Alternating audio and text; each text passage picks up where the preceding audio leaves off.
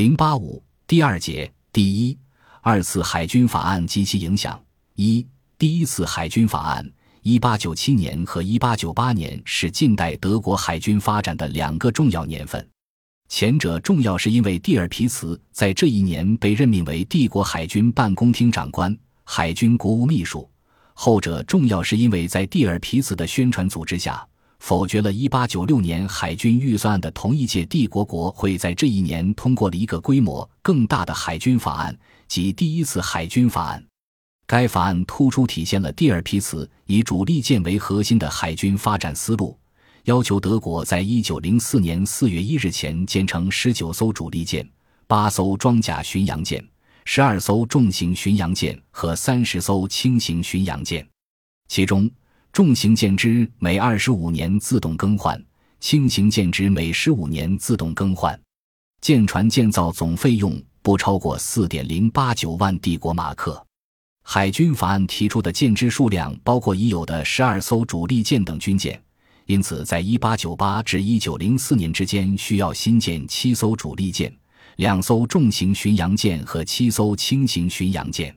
横向比较来看。这样的一支海军力量已经足以抵御法俄等国的海军，但对英国的海上霸权产生不了任何威胁。蒂尔皮茨在这个问题上十分精明，他清楚地认识到，德国民众和国会虽然已经赞同扩建海军，但第一步如果迈得过大，反而会造成国内和国际上的反弹，而且。德国当时的造船能力和军工生产难以支持更大规模的舰船建造，军港的容量也相对有限，所以他提出的第一个海军法案的扩建程度并不大，但已经为一个长远的计划做好了铺垫。正如他在给海军内阁长官桑顿的信中所写：“如果这个预算案被通过，那么到了1905年就有了一个极好的基础来进一步要求加强海军。更重要的是。”第一次海军法案为德意志帝国有计划的扩建海军确立了一个法律上的先例，特别是规定了舰船服役寿命，从而使德国的海军扩张从以往随意性很强的行为变成一种真正有步骤、有规划的政策。比洛的评价可谓一语中的：第一次舰队法案将海军政策转到一条全新的轨道上。以往新的舰船建设也时常进行，而且基本得到同意。但是海军缺乏像陆军那样对自身建设提出需求的坚实基础，只有通过确定了舰只的使用寿命和服役舰只的有效规模，海军才成为我国作战力量坚实的组成部分。不过，蒂尔皮茨在推动第一个海军法案的过程中，并非没有遇到反对，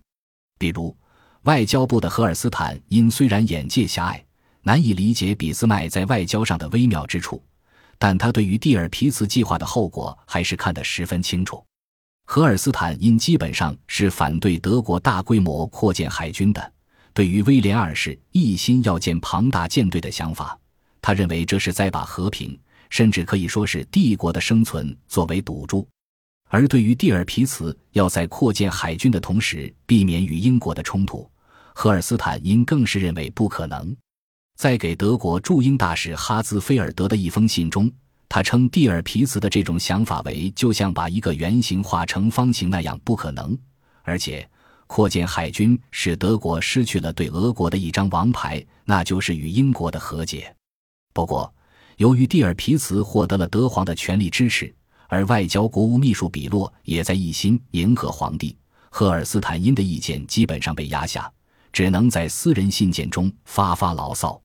另外，德国海军内部对蒂尔皮茨的理论也有异议。退役海军中将维克多·法鲁瓦就写了一本名为《海上力量：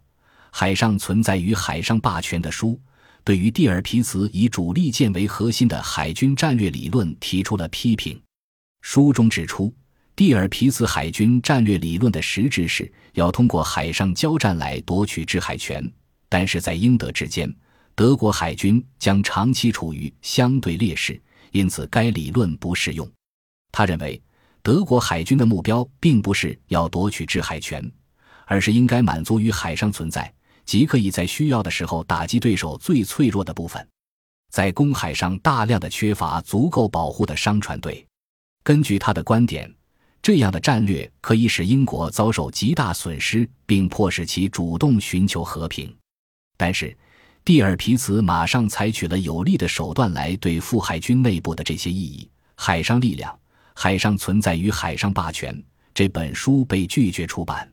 到一八九九年秋，蒂尔皮茨从威廉二世那里争取到了严格的审查制度，从而更加有效地压制了海军军官团内的不同意见。可以说，到一九零零年时，德国国内已经没有任何力量能够阻止蒂尔皮茨的计划了。